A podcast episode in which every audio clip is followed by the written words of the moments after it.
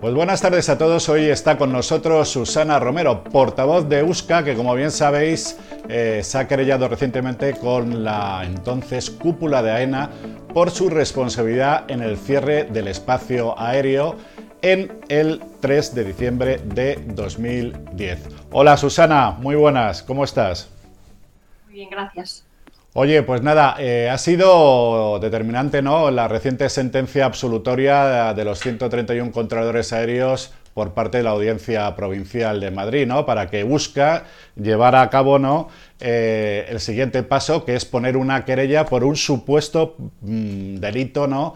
Eh, de prevaricación y malversación de caudales públicos al forzar la movilización del personal militar ¿no? Para eh, la toma de los centros de, control. O sea, digamos que este ha sido ya el pistoletazo de salida para poner un poco de orden en todo este desastre, ¿no? Bueno, la verdad que para nosotros eh, no es nada nuevo, ya que desde el momento, del primer momento en diciembre de 2010, eh, siempre tuvimos un discurso coherente, siempre manifestamos que todo había sido un montaje, que estábamos siendo producto de, un engaño para, para ocultar lo que, lo que luego se vio, que fue la privatización de AENA, regalada prácticamente, y la privatización de 12 torres de control.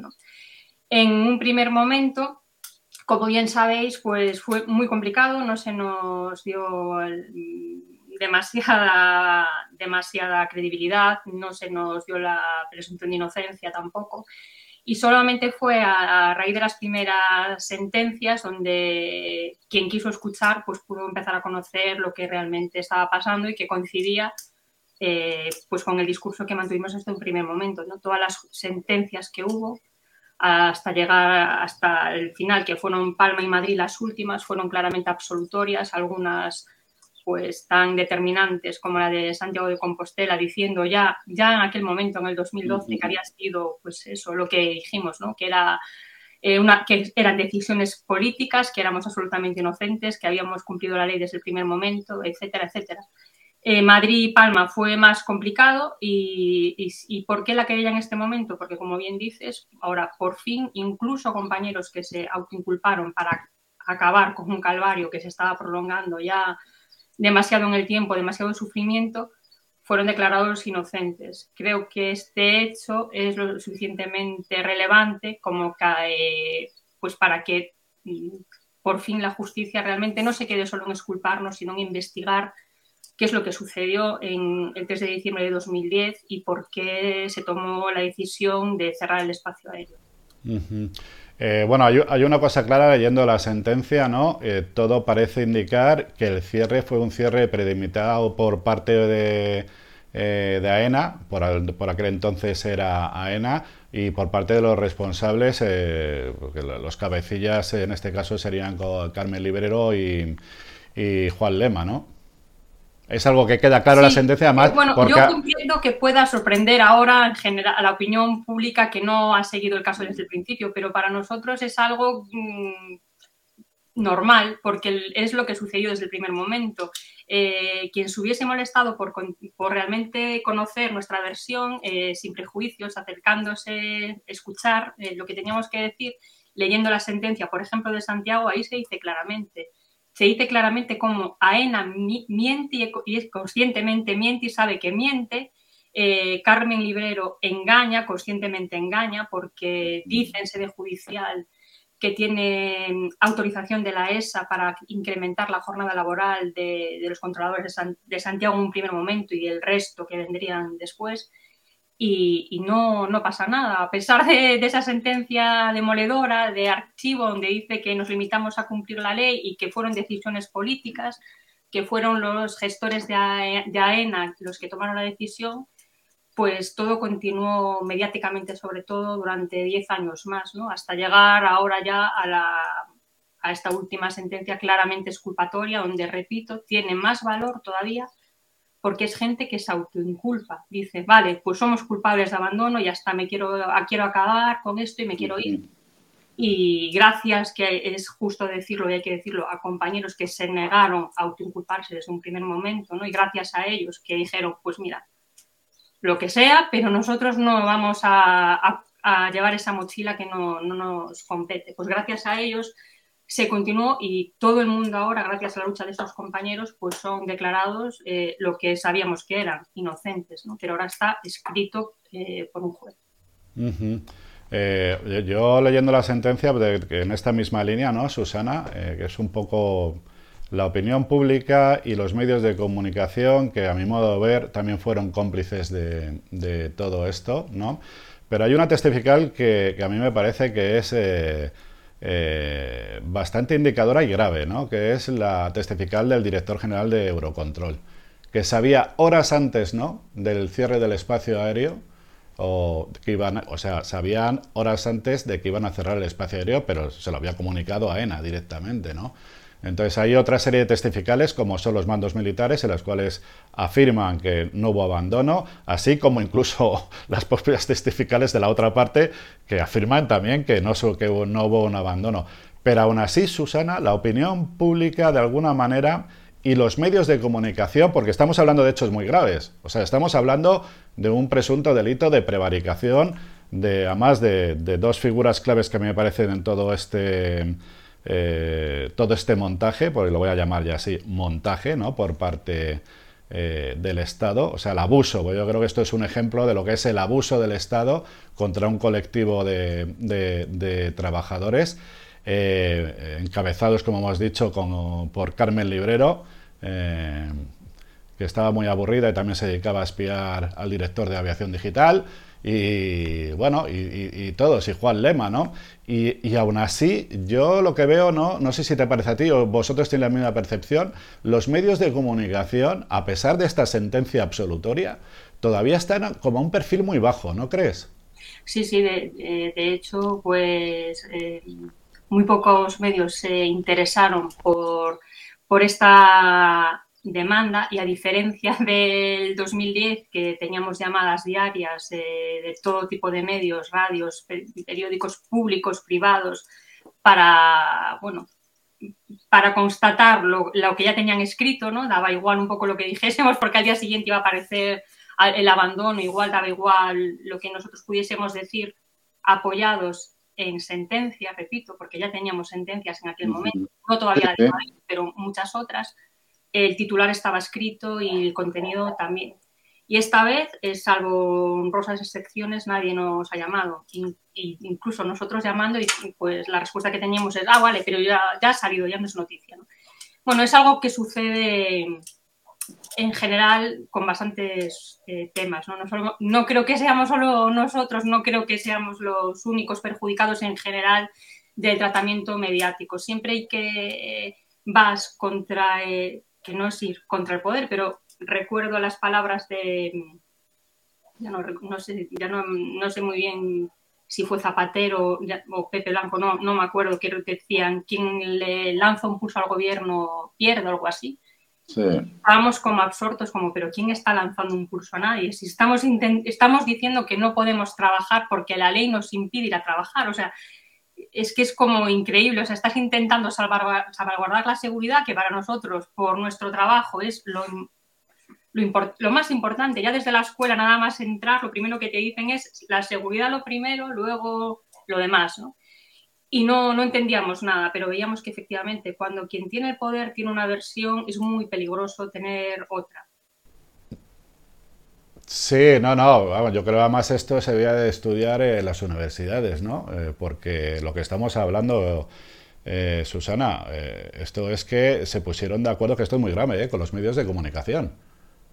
Es que, es que, es que estamos hablando aquí eh, con, medios de comunicación y me da la impresión también, pero es una opinión particular, eh, con la judicatura. O sea, es que aquí ha habido... Y reuniones y se demostró ¿no? que estaba el fiscal general reunido previo al 3 de diciembre y lo que tú dices de las declaraciones de Eurocontrol, hay más declaraciones. El jefe de Santiago de Compostela en sede judicial eh, reconoce eh, ante la situación que hay, entre las preguntas del fiscal y el, juez, supongo que se ve acorralado y dice, no, no, la situación era muy complicada, pero me llamó mi jefe y me dijo, no te preocupes, que mañana estamos militarizados. O sea, es que es increíble. Es, alucinante. es que lo dice el juez Vázquez, ni el propio Maquiavelo sería capaz de elaborar un plan tan enrevesado, ¿no? Como, como, como sucedió con, con, nosotros, que al fin y al cabo no somos más importantes que nada, pero es verdad que éramos un escollo porque somos un colectivo, a pesar de todo, seguimos muy unidos, a pesar de todo, y éramos un escollo importantísimo a vencer para una privatización, para una locostización y ahora estamos viendo las consecuencias, no solo en nuestro trabajo, estamos viendo lo que está pasando en el mundo, en Europa, eh, en el sector de la aviación, ¿no? por el modelo este de locostización que al final eh, pues no hay trabajadores porque son unas condiciones tan precarias y tan absolutamente inaceptables que bueno, que no, que está habiendo un montón de problemas a la hora de conseguir eh, Sí, personal cualificado. Esto lo hemos publicado esta semana en Aviación Digital. Eh, por un lado, pues Lufthansa, que ha tenido que cancelar vuelos, y, la propia Iberia, que ha tenido que ayudar a, British Airways apoyando con, aviones porque les falta, les falta personal cualificado. Y una de las razones, precisamente, Susana, es lo que estabas tú comentando, eh, que ya el encanto que tenía de trabajar en este sector cada vez pues está cada vez, eh, cada vez más bajo. Tengo una duda, eh, Susana, eh, porque claro, se absuelven a todos los controladores, ¿no? y entonces creo que el, sindicato vuestro llegó a un acuerdo con la Fiscalía, con, la, con el este, pues para llegar a un acuerdo económico. Ahora con la absolución, ¿hay alguna forma de recuperar ese, esas indemnizaciones? Entendemos que sí, de hecho es, una, es el siguiente paso, ¿no? una reclamación, porque evidentemente entendemos que no tenemos responsabilidad administrativa tampoco eh, a la hora de sufragar esas, esos gastos, que entendemos que los perjudicados tienen derecho a ser compensados, evidentemente, porque no pudieron volar ese día, esos días. Eh, pero que no, no somos los responsables nosotros. Y si bien, evidentemente, el acuerdo fue también económico, compensando a, esta gente que quedó sin volar, al ser exculpados, tanto nosotros como nuestros abogados entienden que no somos responsables y que sí que, que, hay que reclamar para recuperar, evidentemente, eso. Pero bueno, para nosotros eso claro que es importante, pero repito que mucho más importante es eh, eh, recuperar nuestro honor, que parece que es un concepto denostado y que, bueno, que no importa, pero es muy importante para, para todo el colectivo, no solo para las personas mm, imputadas, acusadas, condenadas, ¿no? que vivieron este, esta situación, sino para el resto de, compañeros que tanto estuviésemos imputados y fuésemos absueltas o, condenadas, eh, pues lo vimos con muchísima preocupación, porque hay gente que lo pasó realmente eh, mal en muchos aspectos además. Claro, e-, eso es a lo que voy yo también, ¿no? Porque yo creo que también responsables habría que pedir por, por pues bueno, eh, personas de vuestro colectivo que lo han pasado mal, pero francamente mal desde el punto de vista psicológico. Incluso ha habido personas que han dejado el trabajo, se han visto acosados, etcétera, etcétera. Eh, fue que se fue a trabajar fuera y no ha eh, vuelto ni quiere saber nada. Pero ¿y quién compensa todo esto, Susana?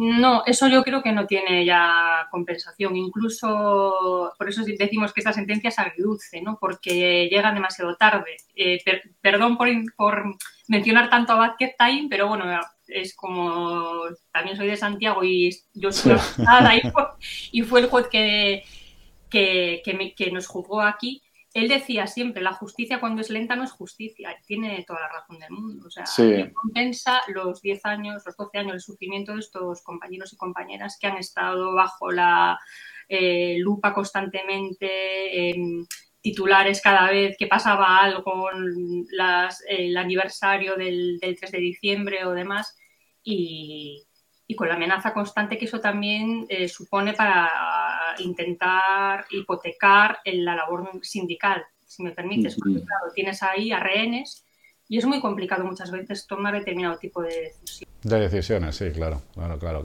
es, es normal. Pero bueno, el hecho es que no, hubo una serie de controladores que siguieron adelante y gracias a ellos, como bien has dicho tú y has reconocido, pues se ha hecho justicia. Ahora solo cabe, eh, queridos amigos, eh, pues cuando se ha cometido una injusticia, lo normal es compensar. ¿Y cómo podéis compensar vosotros de alguna manera? Pues Pues leyendo, leyendo, leyeros la, sentencia, entonces veréis que aquí eh, ha habido algo que es muy grave, que se ha utilizado eh, todo el poder que tenía el Estado contra un colectivo. ¿Que les pasó a los controladores? Sí, totalmente de acuerdo. Pasó a los controladores. Pero ¿quién le dice a usted que no le puede pasar? Ahora, por ejemplo, en el tema de la huelga de transporte, muy probablemente eh, pues ya, ya, sabemos cómo se las maneja. Y además en esos días, Susana, fue todo muy complicado. Tú sabes que hubo varios incidentes en los que estuvo metido muy feos, muy feos, eh, relacionados con la dirección de, de USCA. Y, que ahí te das cuenta cómo se las manejan. Bueno, nosotros, como bien sabes, también hemos sido un poco víctimas de Doña Carmen Librero, ¿no? Con todo el tema este que...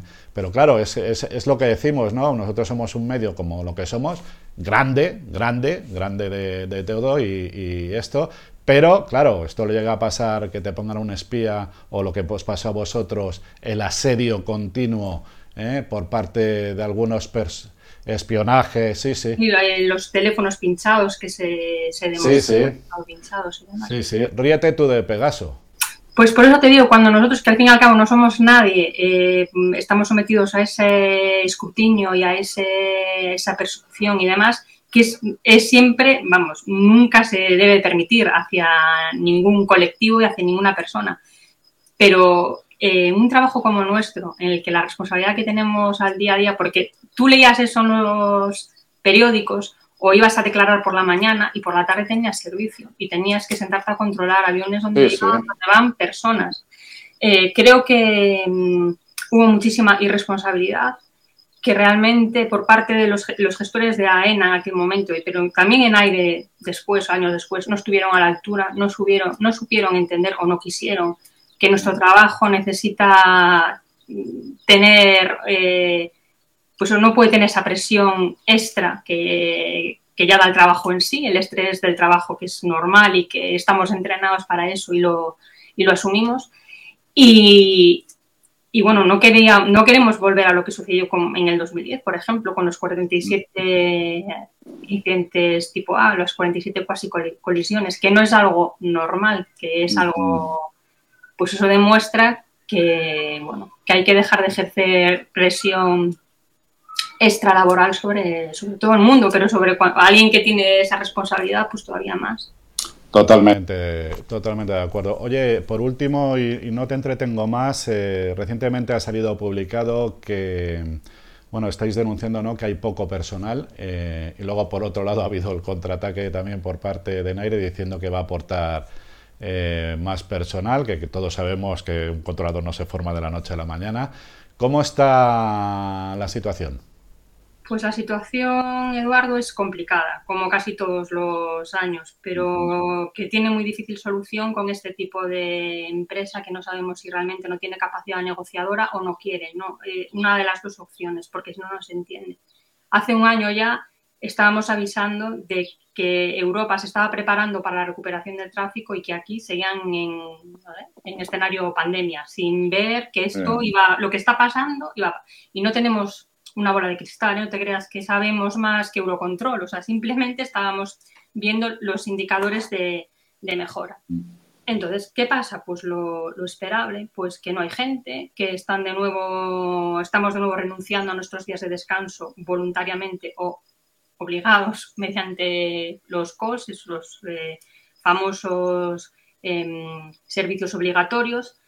Y la gente pregunta, porque es que parece que lo único que va a haber demoras. Pues Posiblemente no haya, pues porque, ya te digo, est estaremos igualmente, trabajaremos mucho más eh, los días que deberíamos de descansar. ¿Eso es aconsejable? Entendemos que no, porque en nuestro trabajo el descanso es algo fundamental, en, en todos, pero en nuestro también y posiblemente más y a medio plazo no habrá demoras, pero a largo plazo eh, seguir acumulando niveles de fatiga y de estrés en un colectivo, además, como bien sabes, con la media de edad más alta de toda Europa, pues no sí. nos parece que sea muy inteligente. Pero ahí están, ellos mandando sus eh, gráficas de contratamos gente cuando saben perfectamente que esa gente no va a estar trabajar, trabajando este verano. En Palma, por ejemplo, han cerrado ya el simulador porque necesitan la gente en sala, no pueden seguir dando instrucción. Entonces, bueno, son medidas. ¿Y, ¿Y tú crees, Susana, que puede, se pueda agravar el asunto en verano? ¿Que lleguéis al límite de horas? Mm, no creo que se llegue al límite de horas, eh, pero sí que podemos llegar a tomar alguna medida porque la gente está un poco harta de la misma, la misma respuesta año tras año sin medidas reales. dicen que sí, vamos a contratar más gente, pero en el 2020, por ejemplo, se paró todo. Es cierto que hubo la, la situación de pandemia, ellos eh, se agarraron a eso, pero reaccionaron tarde. Es algo que vemos un poco en aire y no vemos demasiada respuesta. Te diría que también en toda la industria, ¿eh? como hemos comentado antes, eh, yo no sé qué ha pasado, Susana, pero parece como si de repente esas previsiones se han ido, se han ido no sé a dónde, pero hay muchísima demanda, poca oferta y claro, hay mucha gente que está ya fuera del sector, lo cual es un lo cual es un problema. Oye, pues no te entretengo más. Muchísimas gracias por estar con, nosotros, eh, que nos alegramos, ya lo hemos dicho. Yo creo que fuimos de los pocos medios que estuvimos ahí detrás con no la versión contaminada del gobierno, ni por supuesto haciendo negocio, porque como bien sabes, algunos periódicos hasta hicieron negocio con esto y bufetes de abogados. ¿eh? Eh, y, nada, y nos alegramos de que se haya hecho justicia a nuestros seguidores. Es que voy a decir lo mismo, os podéis quedar ahí con las medios versiones. Tenéis la sentencia que está publicada y que podéis comprobar eh, todo lo que se está diciendo. O sea, todo esto fue una maniobra de presión hacia un colectivo de, trabajadores. Y cuando se utiliza eh, todo esto tiene consecuencias y esperemos a ver qué va a pasar con esta querella por un presunto delito de prevaricación y además de uso de fondos de manera irregular y estaremos aquí como siempre atentos a, todo lo que suceda. Muchas gracias Susana. Muchas gracias por todo, Eduardo. Nada. Bueno, pues queridos amigos, esto ha sido el programa de hoy. Espero que os haya gustado. Ya sabéis lo que siempre os digo. Si os ha gustado, darle por favor al me gusta eh, y si os ha gustado mucho, mucho, compartirlo por favor. Y si ya queréis formar parte de nuestra comunidad, pues nada, suscribiros a nuestro canal y así podréis recibir las alertas. Lo de siempre, queridos amigos, ya eh, veranito, veranito y nos movemos de un lado a otro. Eh, tener cuidado, por favor, tener muchísimo cuidado, tener cuidado también con el sol porque está cayendo una, por lo menos aquí en la capital del reino está cayendo unos calores, hay que hidratarse bien y, cuidarse, y cuidarse mucho. ¿Por qué? ¿Por qué? Porque os necesitamos. Hasta el próximo programa.